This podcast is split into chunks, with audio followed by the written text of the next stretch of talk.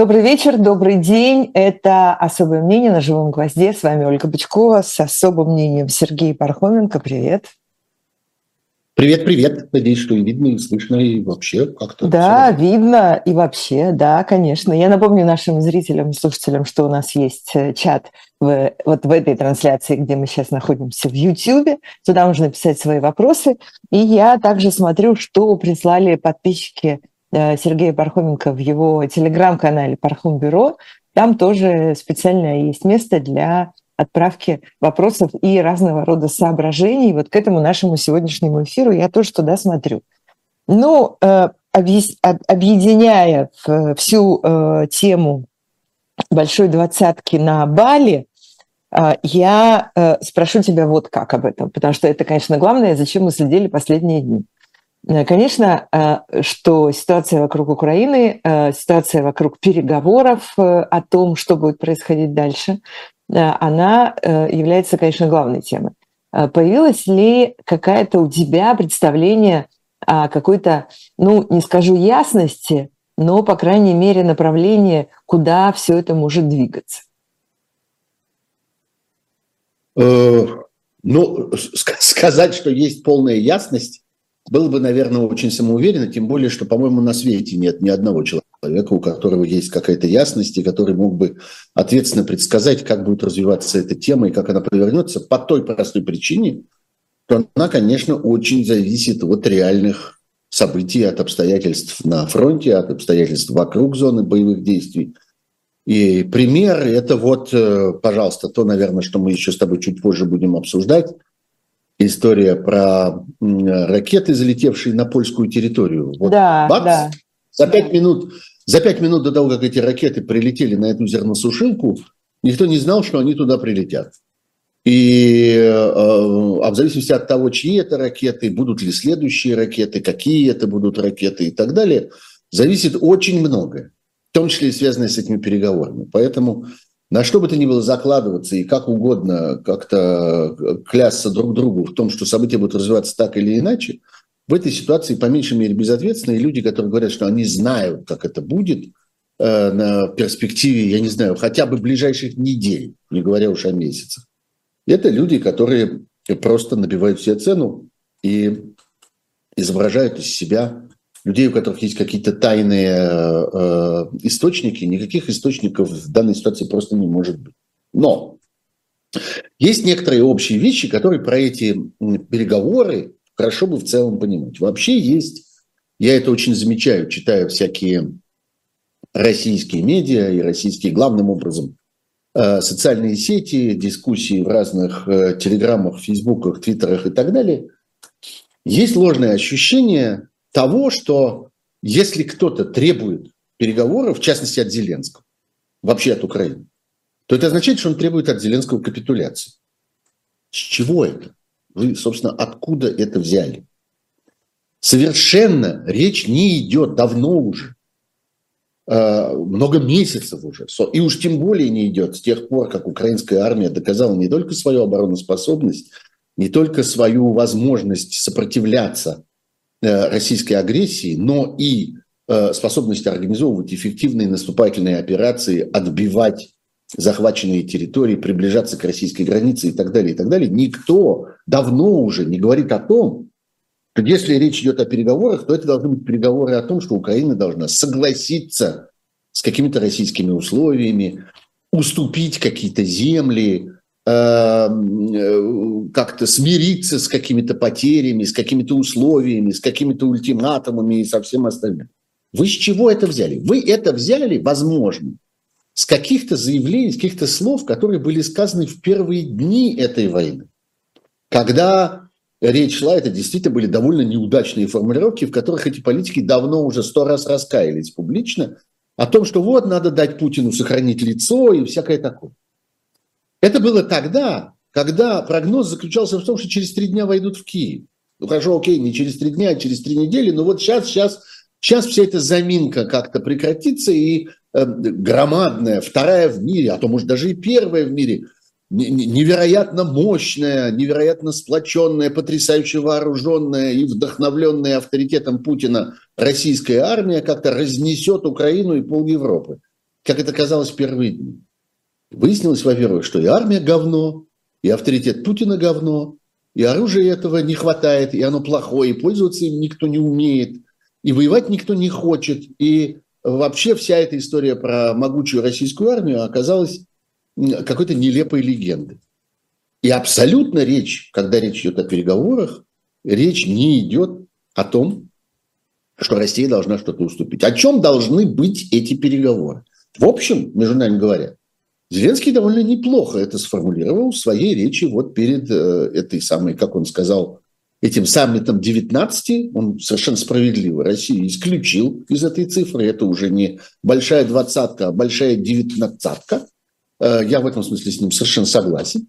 И надеюсь, что многие мировые лидеры тоже как-то возьмут, э, так сказать, этот риторический прием на вооружение или, скажем, заменят это 20 место для ровности на кого-нибудь, кто до сих пор туда, туда не входил в эти 20 больших, сильных стран как-то в мире немало, и они не все там, где мы ожидаем их увидеть. Так вот, э, э, Зеленский неплохо это сформулировал. Речь по существу идет. О чем переговоры? Переговоры об условиях капитуляции агрессора. О том, что агрессор должен освободить земли, которые он незаконно э, занял. Он должен вернуться принципам международного права, к законам и уложениям, которые он презрел, нарушил и э, как-то злодейски унизил. Агрессор должен заплатить за разрушение. Речь идет о том, что за восстановление Украины должна платить Россия, которая разрушила Украину. И будет платить. У меня нет в этом абсолютно никаких сомнений. И в этом смысле недавняя резолюция ООН, которая, в общем, открыла дорогу, так сказать, некий путь начала к э, созданию международного механизма использования э, российских капиталов, которые были э, заблокированы в начале этой войны. Это, между прочим, то, о чем я говорил буквально с того дня, как это произошло, с первых же дней, когда произошла эта блокировка, что эти деньги будут, несомненно, использованы на две вещи. На восстановление Украины и в какой-то своей относительно небольшой части на выплату э, штрафов по разного рода проигранным в России делам. Вот увидите, так ровно оно и будет. И будет постепенно, неуклонно создаваться международный механизм, которые этими деньгами и другими деньгами, которые постепенно будут присоединяться к этому объему, к этой, так сказать, финансовой массе, этот механизм должен быть создан, чтобы он ими управлял. Это так просто не делается. Это не делается решением какого-то одного чиновника. Это нельзя поручить каким-то существующим структурам, скажем, в Европейском Союзе или в том же самом ООН или где-то еще. Надо создавать специальную международную комиссию по управлению этими деньгами. Они стоят того, они достаточно большие. Этот, этот путь начался – и не зря он вызвал такое, такое бешенство э, в всяких высокопоставленных головах российских сегодняшних. Не зря, начиная там от совершенно спившегося и свихнувшегося Медведева, который что-то такое там изощряется по этому поводу, э, что они высосали это из известного места. Я хотел бы как-то спросить у Медведева, а какое место ему известно, из которого он обычно что-то там высасывает? Пусть откроет этот э, нам, так сказать, интимный секрет. Э, ну не нам, так доктору пусть расскажет, из чего он высасывает обычно свои выводы. Вот, э, начиная от него и кончая там официальными представителями разного рода, которые, которые как-то страшно ярились по поводу этого, по поводу этого решения. Э, ну да, это серьезное решение. Так вот, об этом тоже переговоры. Переговоры также о разного рода гарантиях.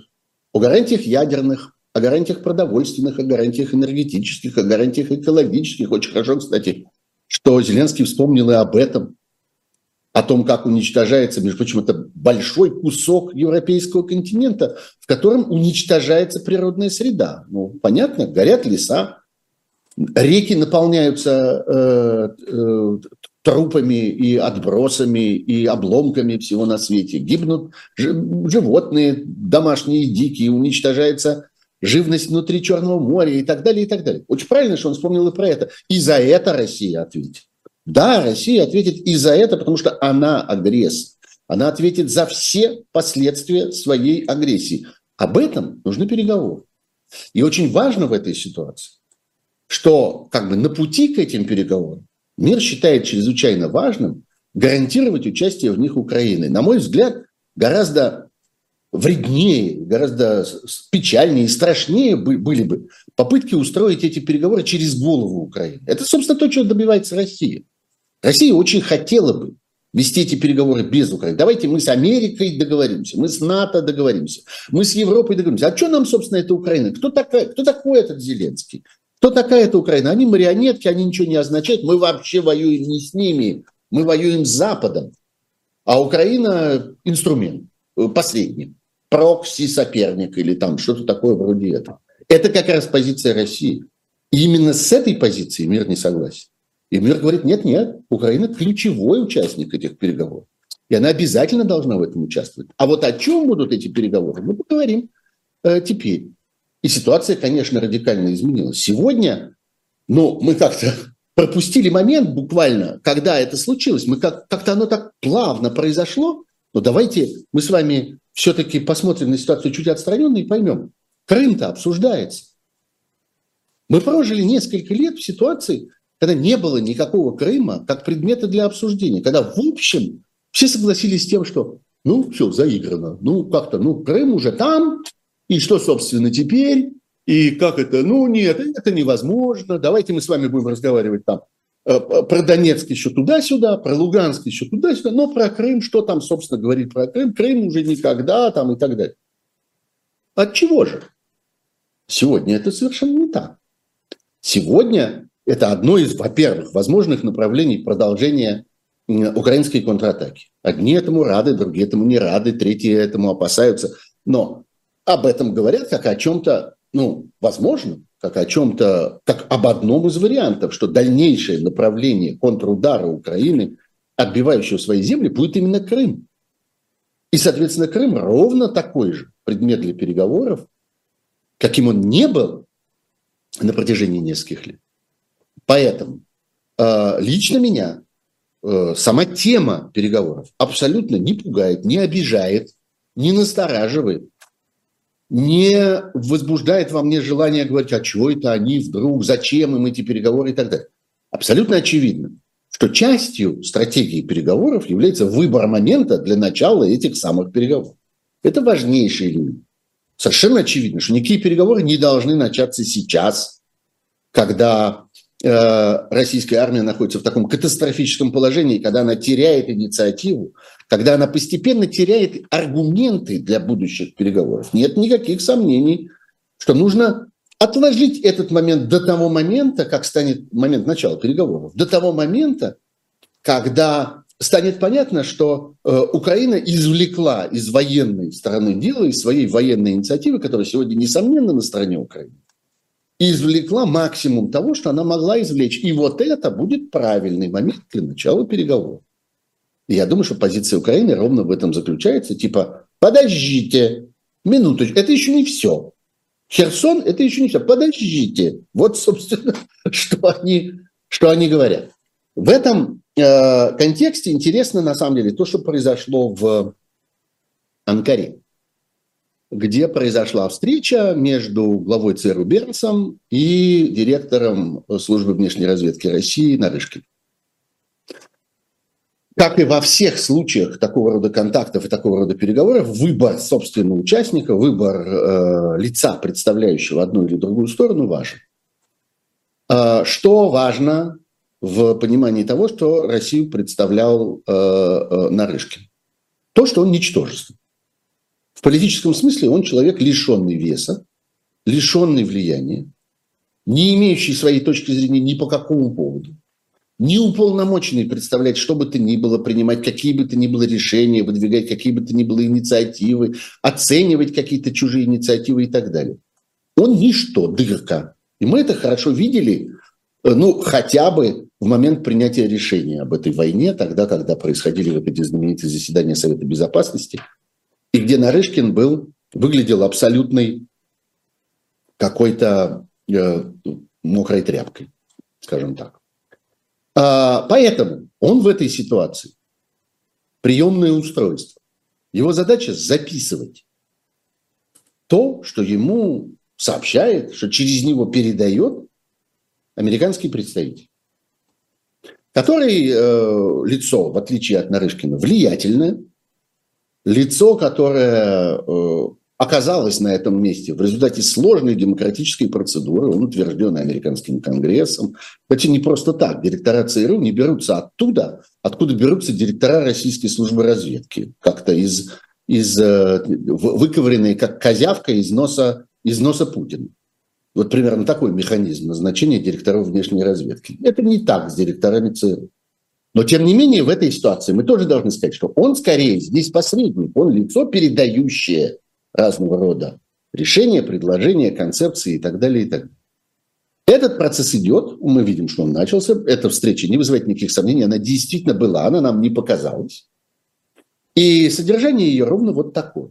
Нарышкину что-то такое продиктовали, и он это повез Путину. Э, у Путина немного, надо сказать, каналов осталось, немного осталось э, вообще возможностей для контактов с кем бы то ни было и для разговоров с чем бы то ни было, о чем бы то ни было. Он ценит это, и даже вот такие возможности ему тоже в этой ситуации важны.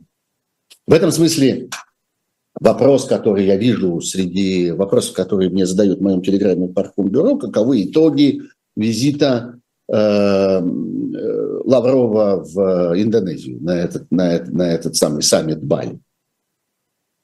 Ну, итоги вот такие, итоги богатые. Первое, э, он совершил этот визит, он туда доехал. Ну, не без приключений, судя по всему, там с какой-то госпитализацией, с каким-то сердечным приступом. Я совершенно не верю э, заверениям о том, что этого не было. Совершенно очевидно, что это было, что где-то его вынули из самолета, отвезли в больницу, а потом из этой больницы только в отель.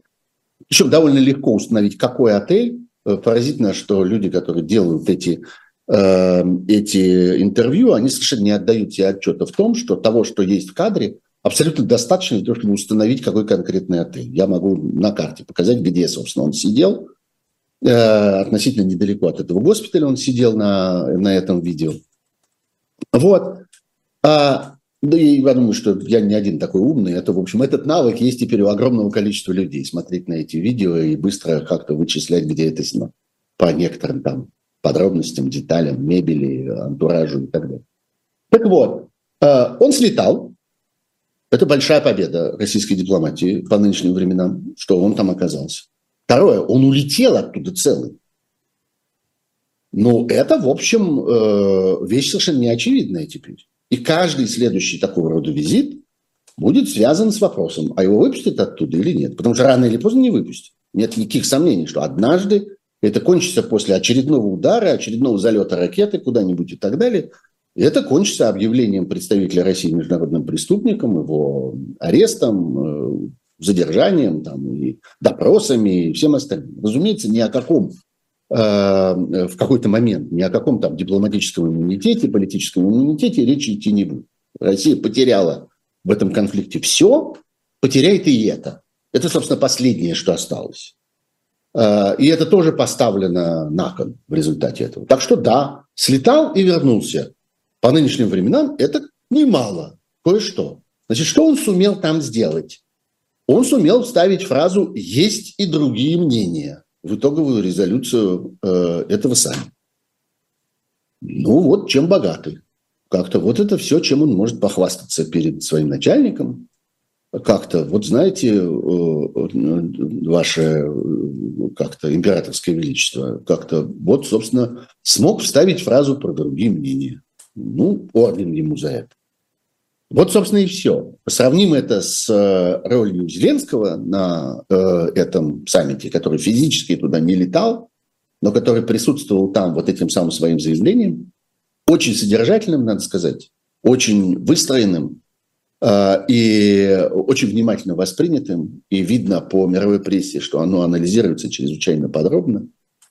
И э, те принципы будущих переговоров, о которых он там сообщил, э, они э, вполне э, как-то были восприняты всерьез. И сегодня совершенно очевидно, что если есть двадцатая страна, которая, которая в этой, э, на этой двадцатке как-то принимает, принимает участие в качестве полноценного члена, то это, конечно, Украина, а не Россия. Вот результат, один из результатов вы хотели э, как-то укрепить международный престиж России? Для этого вы начали войну, для этого вы организовали агрессию. Получайте. Вот оно как-то. Распишитесь в том, как, как вы с этим обошлись, и что вы на этом на всем, на этом на всем заработали. Вот. А если, что... а если э, интерпретировать э, одновременные вот эти вот сразу огромные э, в то же самое время, когда велись все эти как бы переговоры э, и обсуждения, не как бы, а настоящие, э, в это же самое время э, на Украину обрушилось, обрушился э, невероятный даже по меркам этой войны ну, вероятный, удар. к сожалению. Да, ну просто, ну все писали, Вероятный, но один из самых больших. Один из самых массированных, да. да. А, и ну, потом еще эти, эти две ракеты, которые залетели в Польшу и оказались, судя да, по всему, мы понимаем, мы понимаем Тут про это спрашивают. Угу. Да, вот да, смысл, да. Понимаем, смысл этих обстрелов. Это не очень сложно его понять. Э, основной смысл этих обстрелов – это попытка создать гуманитарную катастрофу Теперь вот таким способом, потому что другие способы не сработали. Была надежда кого-то заморозить, оставить без газа, без электричества, без отопления. Э, вот как-то сейчас будут вырубать парки в больших городах. Сейчас вот цены на дрова во всей Европе вырастут до неба. Как-то люди начнут покупать печки, люди начнут как-то драться за, за э, стакан горячего кофе в кафе. Э, мыться с помощью хомяка, там, я не знаю, и других домашних животных, которые вот, значит, заменяют собой горячую воду. Ничего этого не случилось. Европа сумела подготовиться к этому. Ну, миру это в целом не грозило, а Европе угроза была, Европа сумела к этому подготовиться, хорошо обошлись закупками и запасами газа. Ну, в какой-то мере тут, Европа, э, тут э, э, природа помогла, потому что зима в этом году обещает быть достаточно теплой, но во всяком случае уже вот осень аномально теплая. Я нахожусь сейчас в Берлине, могу это все наблюдать своими собственными глазами. Никакой паники я не вижу. Точно не вижу. В Берлине а холодно, но никто ничего не вырубает, это точно совершенно. И, да, не, ну, и не голодает. Ни одного, ни одного вырубленного парка я здесь не заметил, ни одного хомяка, намыленного как-то с целью принять утренний душ, вместо него тоже как-то не увидел э, ни у кого. А, э, да, есть разговоры о том, что, наверное, подорожает электричество, и ничего хорошего в этом нет. И государство обсуждает, как оно может компенсировать это гражданам, что вот там, скажем, обсуждается здесь, в Германии, что значительно снова будет снижена цена за общественный транспорт, а поскольку немцы много передвигаются, там, работу, в школу, по делам, туда-сюда, то это, в общем, неплохая, так сказать, поддержка, особенно в больших городах, это будет иметь значение. Вот, э, еще каким-то способом будут еще какие-то дотации, субвенции. Э, предпринимателям велено, между прочим, э, выплатить э, своим сотрудникам дополнительные премии на э, рост электричества и коммунальных расходов. Вот у меня есть здесь одна приятельница, она владелица небольшого кафе, у нее есть двое служащих. И вот они вынуждены, она мне очень жаловалась, что вот э, в прошлом месяце вынуждены были нашим служащим заплатить по 300 евро лишних, потому что нам обязано, нам приказано, мы обязаны поддержать их в связи вот с ростом цен. А, в свою очередь они надеются получить от государства какую-то компенсацию этого послабления в налогах там, и так далее, и так далее. В общем, идет работа, нормальная, содержательная работа, никакой паники нет. Есть сложные обстоятельства, и разумные государства придумывают, каким образом они э, этим обстоятельствам могут противостоять. Но хочется создать катастрофу. Агрессор хочет сломать жизни, агрессор хочет изуродовать обычное течение событий на достаточно благополучном континенте. Поэтому надежда, как я понимаю, на громадную волну беженцев. Потому что при разрушении э, коммунальной инфраструктуры, а речь идет ровно об этом, разрушение энергетической инфраструктуры, а вслед за ней все остальное, потому что воду качает электричество, канализацию откачивает электричество, интернет обеспечивает электричество, лифты двигаются с помощью электричества, люди передвигаются по большому городу часто с помощью электричества в метро и других видах общественного транспорта. А жить в большом городе в этих обстоятельствах очень трудно. Знаете, что там деревни еще можно – в конце концов, да, можно принести воды из колодца, можно выкопать яму в огороде как-то вместо туалета, можно зажечь свечку для освещения, можно в конце концов поставить генератор во дворе, который, э, который будет тебе питать какие-то необходимые э, бытовые приборы. В городе это становится чрезвычайно сложно. И э, расчет на миллионы новых беженцев в Европе. Что люди из больших городов двинутся кто куда может. Кто может в деревню, у кого есть деревенский дом или родственники или что-нибудь еще, а кто не может, поедет дальше. И снова нужно будет создавать всю эту инфраструктуру приема беженцев, которая однажды уже была создана весной, которая работала очень эффективно при огромном содействии, надо сказать, людей – в Европе колоссальная волна, просто невиданная волна сочувствия, помощи, волонтерства поднялась. Люди принимали, везли, кормили, одевали, расселяли, помогали с документами, э, искали врачей, создавали школы для детей и так далее. Э, потом в какой-то момент это пошло на спад, потому что ну, как-то эту, э, этот объем беженцев украинских удалось, так сказать, абсорбировать каким-то образом принять в инфраструктуру европейских стран. Кстати, не только европейских, поток частично направился там и в Южную Америку, и в Центральную Америку, и в Соединенные Штаты, и в Азию. В общем, по-разному он, так сказать, разветвляется. Израиль принял там свою часть э, беженцев. Э, теперь все сначала. В этом смысл. И вот тоже надо понимать, зачем это. Помимо просто бешенства, понятно, что есть мотив мести – ах вы суки, вы отняли у нас, значит, э, Херсон, вот мы вам сейчас за это ответим. Конечно, это есть. И, конечно, это то, до чего они могут дотянуться. Они с нормальной, с регулярной армией э, боятся лишний раз столкнуться. Они избегают этих контактов. Они понимают, что им противостоит сильный, обученный, теперь очень мотивированный, что важно, и все лучше и лучше вооруженный снабженный, экипированный противник, поэтому они э, как-то на, на, на линии фронта на рожон не лезут. А вот выстрелить по мирному городу, а вот уничтожить предприятие, а вот попасть по электростанции, по трансформаторной станции, по водокачке, по каким-то очистным сооружениям, по мосту, по дороге, а вот это вот самое милое дело. Потому что водокачка не ответит, она не выстрелит в ответ. Поэтому вот, э, вот такая трусливая, отвратительная тактика, которая еще и обещает некоторые последствия. Последствия вот эти, гуманитарные, беженцы, которыми можно попытаться напугать, задушить, потому что надежда, конечно, заключается в том, что обыватели, избиратели по всей Европе, э, в этом, так сказать, вера поразительным образом в демократию. Это э, удивительная история, что вот эти абсолютно безумные, э, дремучие по своим политическим взглядам люди, которые управляют Россией, они, что называется, на старости лет вдруг как-то э, уверились в эффективности демократических механизмов. Вот в такой форме. У, у них там демократия. Мы сейчас напугаем как-то, обидим, утесним, осложним жизнь простым людям, обывателям, жителям, и они полезут на своих политиков. Они потребуют от своих депутатов, от своих правительств, от своих муниципальных всяких образований, чтобы те... Вот, и, и мы этим воспользуемся. О, мы поставим ихнюю демократию себе на службу. В этом как-то весь расчет. Ну, посмотрим, что у них из этого получится. Мне почему-то по настроениям людей в Европе кажется, что они как-то выдержат и это. И, в общем, воля, всемирная воля избавиться от этого агрессора, избавиться от этого давления, наказать злодея, эта воля достаточно сильна и достаточно велика, и она как-то выдержит и, и это испытание тоже. Хотя, конечно, все это очень непросто.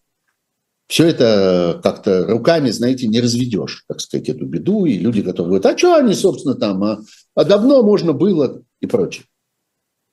То же самое, также сложна история с непосредственным участием в войне следующих стран. Я много раз про это говорил, я это скажу и сейчас. Нет, что я подожди, а давай, стой, стой, стой, пауза. давай тогда, вот, давай, да, давай, раз давай. мы переходим к следующей ракеты теме, а я хотела еще тебя спросить про эти ракеты, которые улетели в Польшу.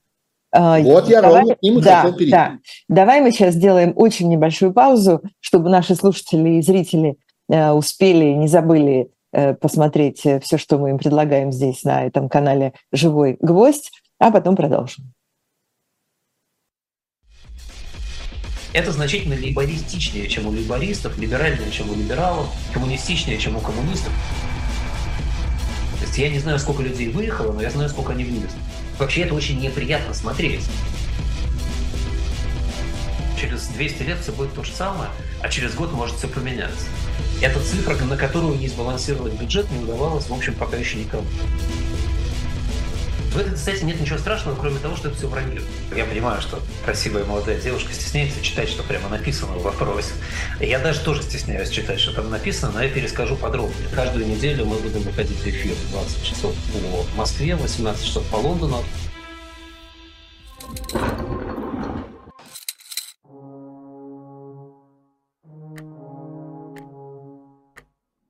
Кто этот человек? Герой или преступник? Защитник или диктатор? Спаситель России или ее узурпатор? Вся жизнь Александра Колчака, его юность, его любовь, его гражданский долг на страницах графического романа «Спасти адмирала Колчака».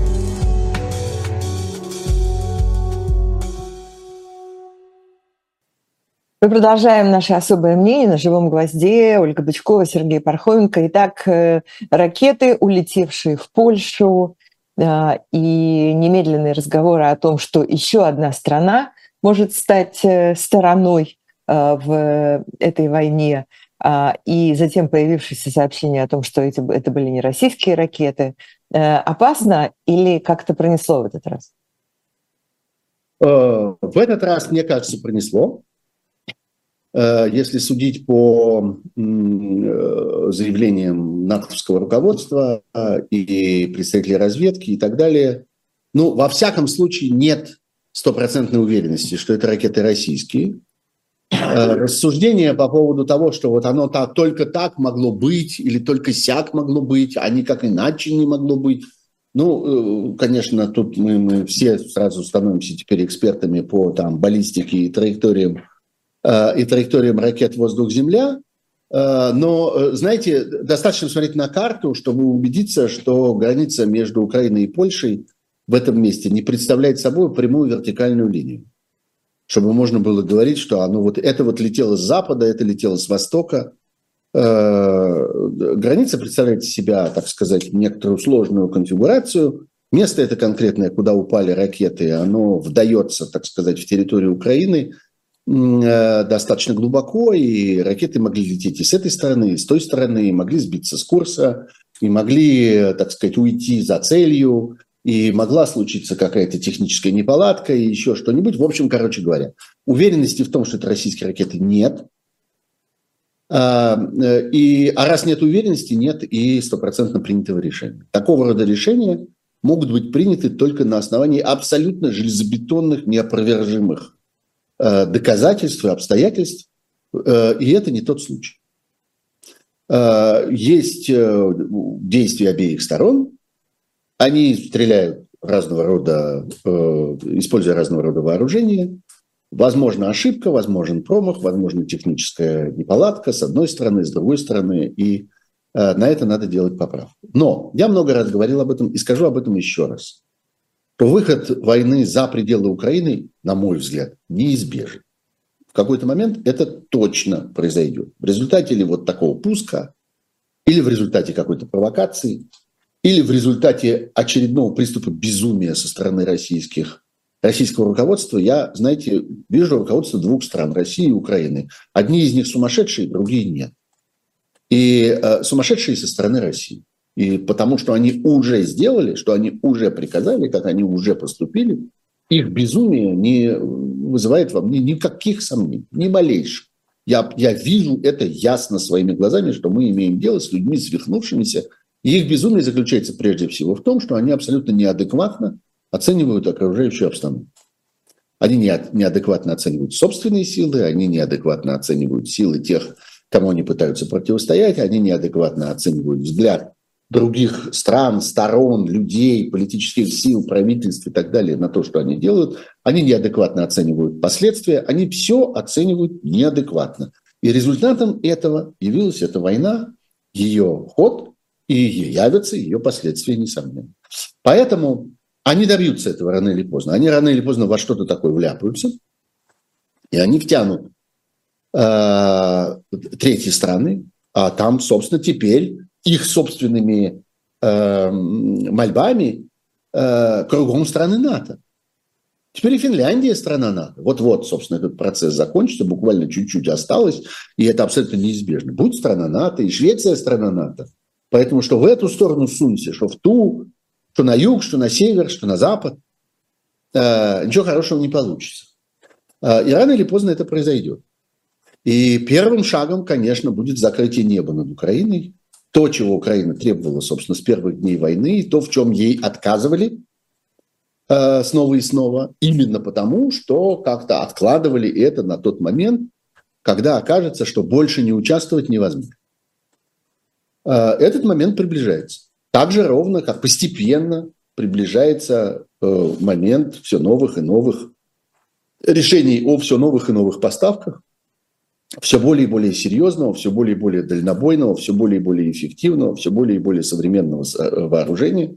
Мы помним с вами, какие происходили битвы вокруг джавелинов несчастных, которые представляют себя пластмассовую трубу с прицелом – и там некоторые электрические электронные ухищрения, которые позволяют эффективно с расстояния там, километра или полутора ударить по там, танку или бронетранспортеру. Казалось, что вот это ну, просто что-то такое невероятно важное, что от этого судьба войны зависит. Сегодня мы понимаем, что это, что это тянется э, просто уже железнодорожными составами едут туда эти джавелины. Никто более-менее этого, так сказать, не, не, не вспоминает особенно. А, а, сейчас. А, что сейчас?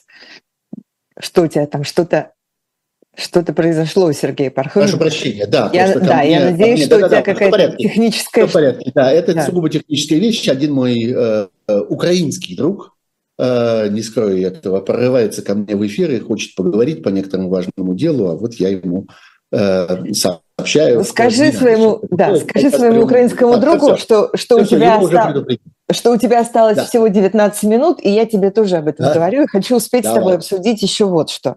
Смотри, тут сразу несколько людей в Пархом Бюро, вот в комментариях для этого эфира, Э, спрашивают тебя про Пригожина. Например, Black Fox спрашивает, какой шанс да. у него захватить власть. Он настолько демонстративно плюет на любые законы. А, Елена спрашивает, насколько он подконтролен. Сначала казалось, он выдвинулся сам и попрет сильно наверх а, и так далее. Ну, еще тут несколько вопросов такого же рода. Короче говоря, что, э, что мы наблюдаем в этом случае? Что очень разумные, очень, тут очень своевременные э, и очень, я бы сказал, по существу эти вопросы. И ответов на них два. Один ответ заключается в том, что э, по-серьезному, если мы как-то смотрим на это явление, то следует лишить Пригожина заглавной буквы в начале его фамилии. А Пригожин это, – это социально-политическое явление. А Пригожин, вот конкретный человек, Евгений Пригожин, э, это просто человек, которого мы знаем. Мы знаем, как он выглядит, мы знаем, как его зовут, мы знаем, откуда он взялся, мы знаем его прошлое, мы знаем про там, статьи, по которым он был судим. Много чего мы про него знаем. Но надо понимать, что он же не один такой. Их там много, этих Пригожиных. И Пригожиных много, и Кадыровых много. Вот просто эти двое конкретных, они как-то на виду, и они оказались в той позиции, э, которая заставляет нас непрерывно о них говорить. Но в целом это э, некоторая сила. И нам предстоит на каком-то этапе, э, и это понимают все те, кто обсуждают судьбу России после Путина, прекрасно понимают, что после Путина наступит не антипутин. После Путина, когда бы это ни произошло, и как бы это ни произошло, это после, каковы бы ни были обстоятельства этого, после Путина наступит момент вот такой смуты, э, войны, безумия, э, противостояния, междуусобицы, которые организуют вот эти люди. Люди, почувствовавшие в момент конца путинского режима, который мы сейчас наблюдаем, этот момент, хоть слово момент предполагает что-то такое коротенькое, но в данном случае это ну, некоторое длящееся э, событие. Это процесс в какой-то мере. Э, так вот, э, люди, почувствовавшие свою возможность, свой шанс, и пытающиеся из этого шанса извлечь как можно больше. Чем смысл того, в целом, что делает сейчас вот этот конкретный Пригожин.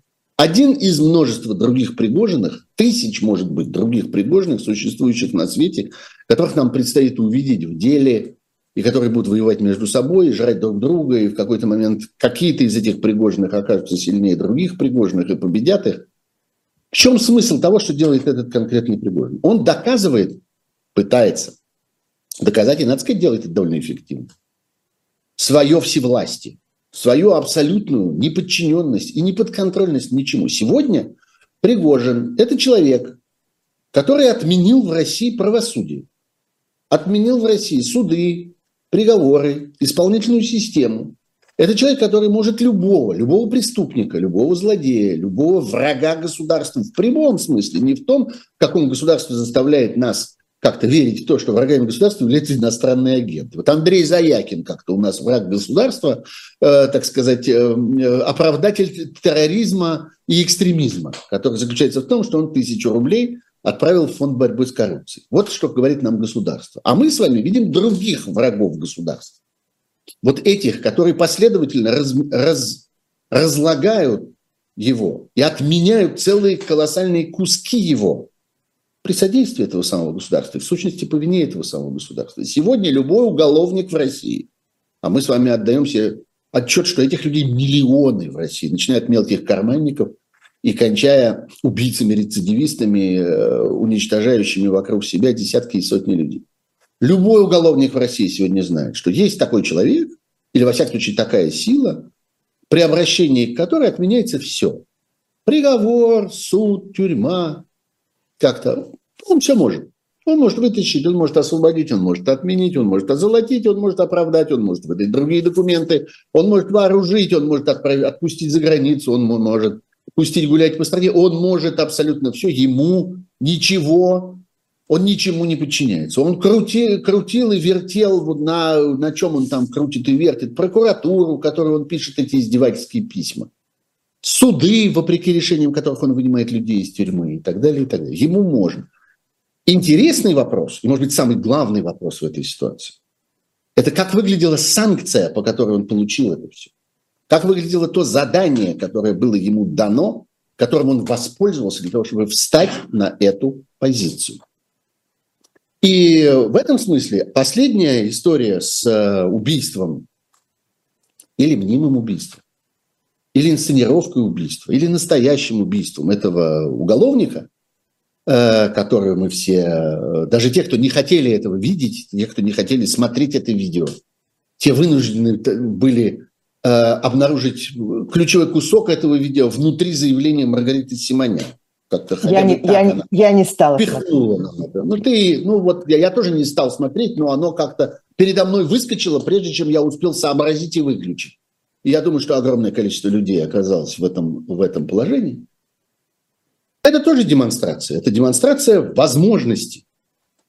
Вот э, сегодня утром в программе э, Breakfast Show, которую вели э, Александр Плющев и Минора Сибашвили, произошел большой такой эмоциональный, оживленный спор, который очень меня самого увлек и мне понравился. И всем тем, кто не смотрел, я очень советую пересмотреть эту программу, она есть в YouTube, хотя бы этот кусок, когда они спорят о том, настоящее ли это было убийство. И Плющев говорил там о том, что с его точки зрения ничто не заставляет нас в это верить, и что он, например, считает, что это инсценировка, и что все это вранье. Я согласен. На самом деле, действительно, ничто не заставляет нас считать, что это действительно так. Так же ровно, как ничто не заставляет нас верить заявлениям этого уголовника, мы просто должны помнить, не забывать ни на минуту, что это чудовищный зверь, нелюдь, убийца, который обманул в своей жизни огромное количество разных людей. Он обманул российское правосудие, э, записавшись к Пригожину, потом обманул Пригожина, перейдя через линию фронта, потом обманул Украину, заявив о том, что он собирается воевать на стороне Украины. Он и четвертый раз собирался обмануть. И все разговоры про то, что Украина вот выдала человека, который собирался воевать на ее стороне. А вы почему считаете, что он собирался воевать на ее стороне? А вы почему считаете, что видео с этим человеком, где он говорит «хочу воевать на Украине», заслуживает большего доверия, чем, скажем, видео с Протасевичем, который что-то такое рассказывает из лукашенковской тюрьмы. Мы с вами много раз говорили про то, что то, что говорит человек в плену, в тюрьме, тому верить не нужно, и относиться к этому как к чему-то, из чего можно сделать выводы, не надо. Так что все это, все это в целом, может оказаться враньем, намерение этого человека, и э, инсценированное его убийство, и комментарии Пригожина по этому поводу, и заявление в прокуратуру, которое он делает. Это все брехня. И в сущности не имеет значения. А имеет ну, значение зато другое. Реакция на это. Да. Реакция на это людей, которые по-прежнему управляют Россией. То, как одни из них восхищаются этим. И в этом восхищении виден адский страх. Потому что они понимают, что это то, что придет им на смену, это то, что их снетет, и то, э, у кого они должны будут в результате вымаливать свое право на жизнь. Это комментарии этих людей, это отсутствие комментариев других людей, это, это не наше дело, сказанное Песковым. Вот это важно. Вот комментарий Пескова очень важен. испуганные, лживые, абсолютно истерические комментарии Симоньян важны. Отсутствие реакции э, униженного, разрушенного, отмененного Пригожина правосудия в России, которое даже не пытается на это отреагировать. Нет дела по этому поводу, нет следствия по этому поводу, нет статьи по этому поводу, ничего нет по этому поводу, потому что Пригожин разрушил это правосудие. Пригожин с маленькой буквы при содействии Пригожина с большой буквы. Как-то человек но Пригожин удивительно оказался же, инструментом в руках вот этого социально-политического явления. Да, но смотри, какая удивительная вещь. Ведь обычно же люди, которые совершают убийство, ну, обычно, скажем так, как мы это знаем по криминальным хроникам, э, там, всему на свете, э, фильмам и книгам, люди, которые совершают убийство, они пытаются как раз инсценировать э, отсутствие убийства или там свое неучастие в этом убийстве или что-то такое, а замести следы. А тут Потому что они есть... боятся возмездия. Да, а тут Потому что они боятся есть... закона. Конечно. Зачем убийца вообще прячется? Почему убийца не выходит сразу после убийства со своими окровавленными руками и окровавленным ножом на улицу с криками «Ха-ха, я только что убил»? Потому что он боится, что поймают, засудят и посадят. В этой ситуации мы видим, что они не боятся этого. Наоборот, они бравируют тем, что они разрушили это. Вы думали, что речь идет о мобилизации? Вы думали, что речь идет, что проблема заключается в том, что какое-то количество уголовников попадет на фронт или не попадет на фронт? Нет, не об этом разговор.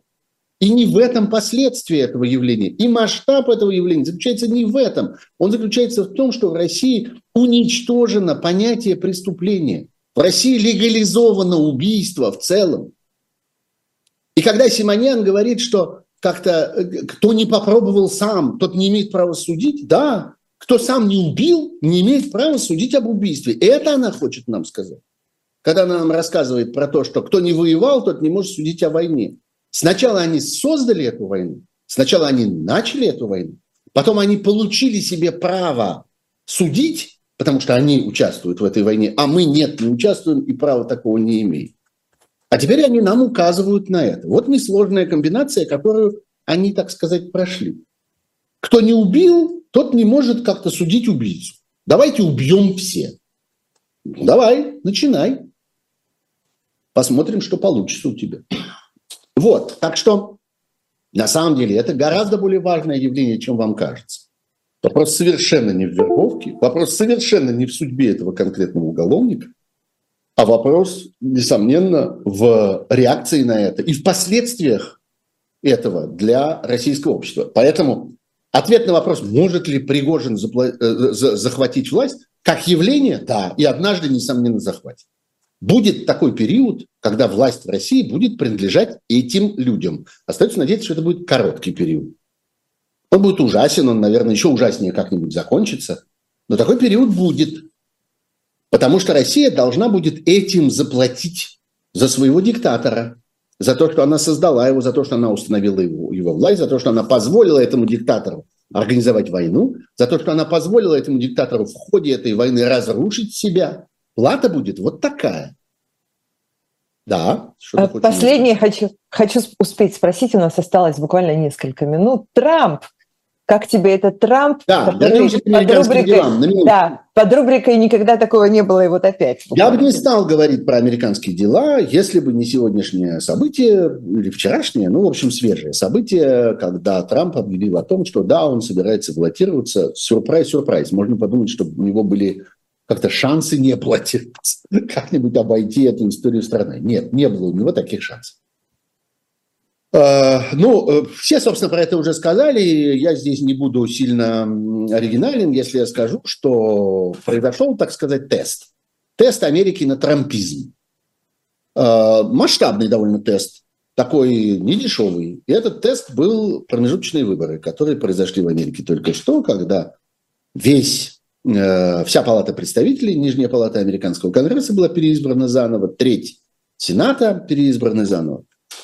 А, помимо того, что в этих выборах было ну, прямое политическое содержание, кто выиграет, у кого будет большинство и так далее, там очень мощная была, очень мощный мотив вот этой вот проверки на трампизм. Что будет с теми, кого поддерживал Трамп, а Трамп ведь поддерживал не просто так, он поддерживал в обмен, наоборот, на поддержку себя. Главным образом, чего он требовал, Э, он требовал, чтобы эти люди, которым он оказывает, так сказать, свою поддержку, кого он поддерживает на этой кампании, чтобы они заявили о том, что они согласны с идеей того, что он, он Трамп, выиграл президентские выборы 2020 года, они были у него украдены, выборы были фальсифицированы, подсчет ничего не означает. И вот, значит, восстание американского народа, которое попытался оккупировать Э, Капитолий в Вашингтоне было вот э, естественным и законным последствием этого. Вот что должны были так или иначе, с большей или меньшей жесткостью сказать эти кандидаты, если они хотели получить трамповскую поддержку. И они это сказали. И это им дорого обошлось. Они в большинстве своем почти все проиграли. И этот тест показал совершенно ясно, что Америка больше, включая людей, которые голосуют за республиканцев, не хочет трамповского влияния, не хочет людей, которых он поддерживает, не хочет людей, которые в обмен на эту поддержку согласны продолжать говорить про украденные выборы, фальсификации и все остальное, в чем Трампу отказали все суды, которые были. И это, в общем, Трампу приговор. Он будет очень стараться, он потратит и соберет, я думаю, достаточное количество денег, потому что избирательная кампания – это само по себе бизнес – и сама по себе инвестиции, найдется достаточно людей, которые захотят инвестировать в это, э, он попытается использовать для этого свои э, возможности в социальных сетях, они по-прежнему у него велики, и, возможно, переход из рук в руки Твиттера сыграет здесь свою роль, и он снова попытается восстановить свое влияние в Твиттере, хотя он много раз клялся, что его там не будет, что он навсегда оттуда ушел, что он создаст свою отдельную социальную сеть, которая будет гораздо круче Твиттера там, и так далее, и так далее. Он умеет это, нет никаких сомнений. Действительно, он обладает как-то этим талантом э, собирать вот эту вокруг себя вот это вот облако э, всяких странных людей. Но, э, на мой взгляд, приговор ему произнесен, и приговор достаточно жестокий, и шансов у него нет. И я думаю, что он это сам понимает. И единственное, почему он будет продолжать эту борьбу, это опять же ровно потому, о чем я говорил много раз, что на нем висит колоссальное количество обвинений, в том числе уголовных обвинений. Ему нужно от них защищаться, ему нужно выскакивать из-под этих судов, и он надеется, что позиция официального кандидата даст ему дополнительные возможности и позволит ему избежать э, каких-то следственных действий, каких-то допросов, арестов, даст ему какую-то э, долю иммунитета, э, ту или иную, и этим как-то воспользуются его адвокаты и так далее, и так далее. Но в целом вердикт произнесен. Выборы, ну, хотя там осталось несколько мест, которые еще э, окончательно не подсчитаны и не определились, но в общем соотношение сил ясно. Есть небольшая, гораздо меньшая чем э, рассчитывали э, сторонники республиканцев, гораздо меньшая доля э, преимущества в Нижней палате, палате представителей, и контроль над Сенатом, что было совсем-совсем не очевидно. Контроль над Сенатом сохранился, сохранился у демократов, что, в общем, баланс сил оставляет фактически таким, каким есть. Интересно в этом, кстати, последние полминуты я скажу, интересно в этом полсекунды. затем, что, по всей видимости, российское руководство как-то очень ставило на победу трампистов и как-то очень рассчитывало на это, и чего-то такого от, это ждал, от этого ждало, чего-то какого волшебного, что изменит это все. Ну, это еще раз доказывает, что они совершенно неадекватно оценивают то, что происходит вокруг, и исходят из каких-то совершенно безумных предположений, и делают одну грубую ошибку за другой. Это был Сергей Пархоменко в «Живом гвозде» в особом мнении. Ольга Бычкова. До встречи в следующий раз. Всем спасибо большое, кто писал нам вопросы и спасибо. комментарии. Спасибо. Пока. Всего хорошего.